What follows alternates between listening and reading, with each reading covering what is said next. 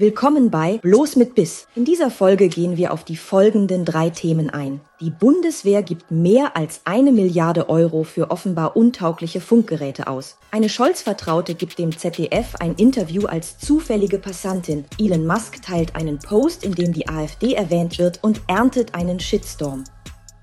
Bundeswehr kauft für 1,3 Milliarden Euro untaugliche Funkgeräte. Die krisengeplagte Bundeswehr scheint ihre Probleme nicht in den Griff zu bekommen. Nachdem der neue Verteidigungsminister Boris Pistorius Besserung gelobt hatte, droht nun das nächste Fiasko. Andreas Schwarz, der im Haushaltsausschuss des Bundestages für den Bereich Verteidigung zuständig ist, hat mitgeteilt, das Heer hatte für mehr als eine Milliarde Euro Digitalfunkgeräte bestellt, die die Techniker möglicherweise gar nicht in die Fahrzeuge einbauen können. Doch damit damit nicht genug. Offenbar reicht auch die Akkuleistung nicht für größere Einsätze aus. Es scheint, als ob solche Pannen schon zum Alltag geworden sind.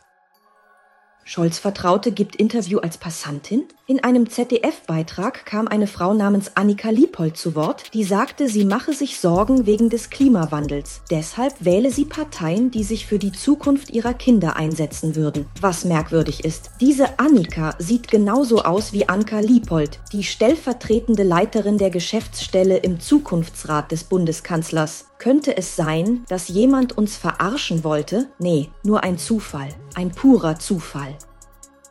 Elon Musk teilt Beitrag mit Aufruf zur AfD-Wahl. Der Milliardär hat auf X einen Post weitergeleitet, in dem es heißt, dass acht deutsche NGO-Schiffe im Mittelmeer unterwegs seien, um illegale Einwanderer aufzunehmen und sie nach Italien zu bringen. Diese NGOs würden von der Bundesregierung finanziert. Musk fragte, ob sich die deutsche Öffentlichkeit dessen bewusst sei. Was aber das besondere Interesse der deutschen Medien erregte, waren diese Worte aus dem geteilten Beitrag. Hoffen wir, dass die AfD die Wahlen gewinnt. Nun sehen wir Schlagzeilen wie zum Beispiel diese beim ZDF. Elon Musk mischt sich in deutsche Politik ein. Vorsicht, Elon! Noch ein paar solcher Tweets und die deutschen Medien erklären dich zum Staatsfeind.